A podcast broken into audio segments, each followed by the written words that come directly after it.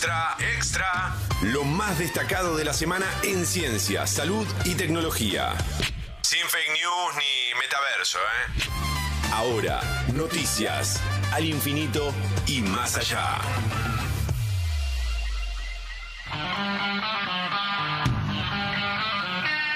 Para colmo de males, Nora, vinculan la contaminación del aire también con mayor riesgo de demencia. Así es, se le están encontrando una cantidad de asociaciones negativas a la contaminación del aire, a la que, em, bueno, acá en Buenos Aires no le no estamos dando mucha importancia porque ni siquiera tenemos una buena cantidad de medidores. Creo que hay uno o dos, no sé si están funcionando pero hay ciudades del mundo como Ginebra donde uno sale a la mañana y puede fijarse cuál es el nivel de contaminación del aire.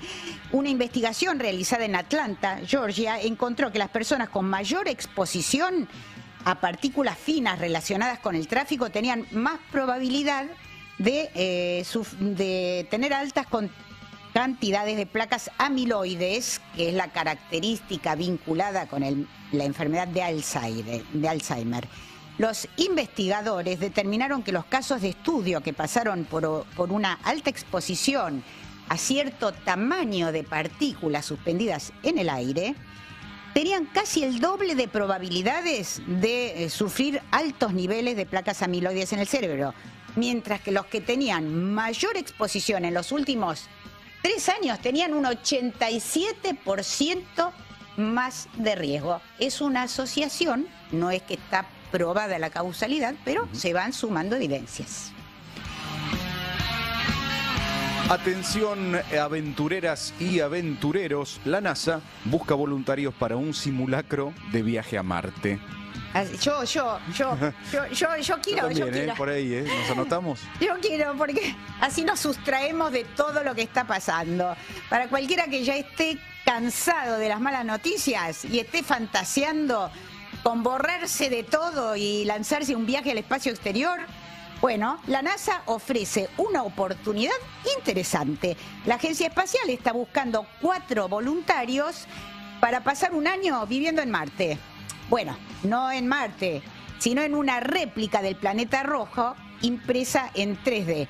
El, aislamiento está garantizado. La propuesta que tendrá lugar en su centro espacial Johnston, en Houston, es parte del programa de exploración de rendimiento y salud de la tripulación de la NASA, diseñado para ayudar a desarrollar y evaluar los sistemas que utilizará la primera generación de astronautas que visiten Marte en misiones, escuchen bien esto, ¿eh? porque son ambiciosas, están programadas para la década de 2030. Hasta a lo mejor lo llegamos a ver y todo. ¿Y por qué no? resuelven el misterio de cómo cantan las ballenas. A ver, ¿cómo es esto, Nora? Bueno, se sabía que las ballenas se comunican a través de cantos que se propagan un montón de kilómetros, miles de kilómetros, pero no se sabía exactamente cómo. En los humanos, la voz surge de vibraciones cuando el aire, el aire pasa sobre estructuras llamadas cuerdas vocales que están en nuestra garganta. ¿no? Las ballenas barbadas, en cambio, tienen una gran estructura en forma de U con un cojín de grasa en la parte superior de la laringe.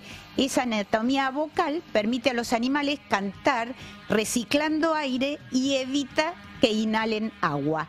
La experta en comunicación de ballenas, Kate Stafford, de la Universidad Estatal de Oregon, calificó el estudio de innovador. La producción y recepción del sonido es el sentido más importante para los mamíferos marinos, dijo.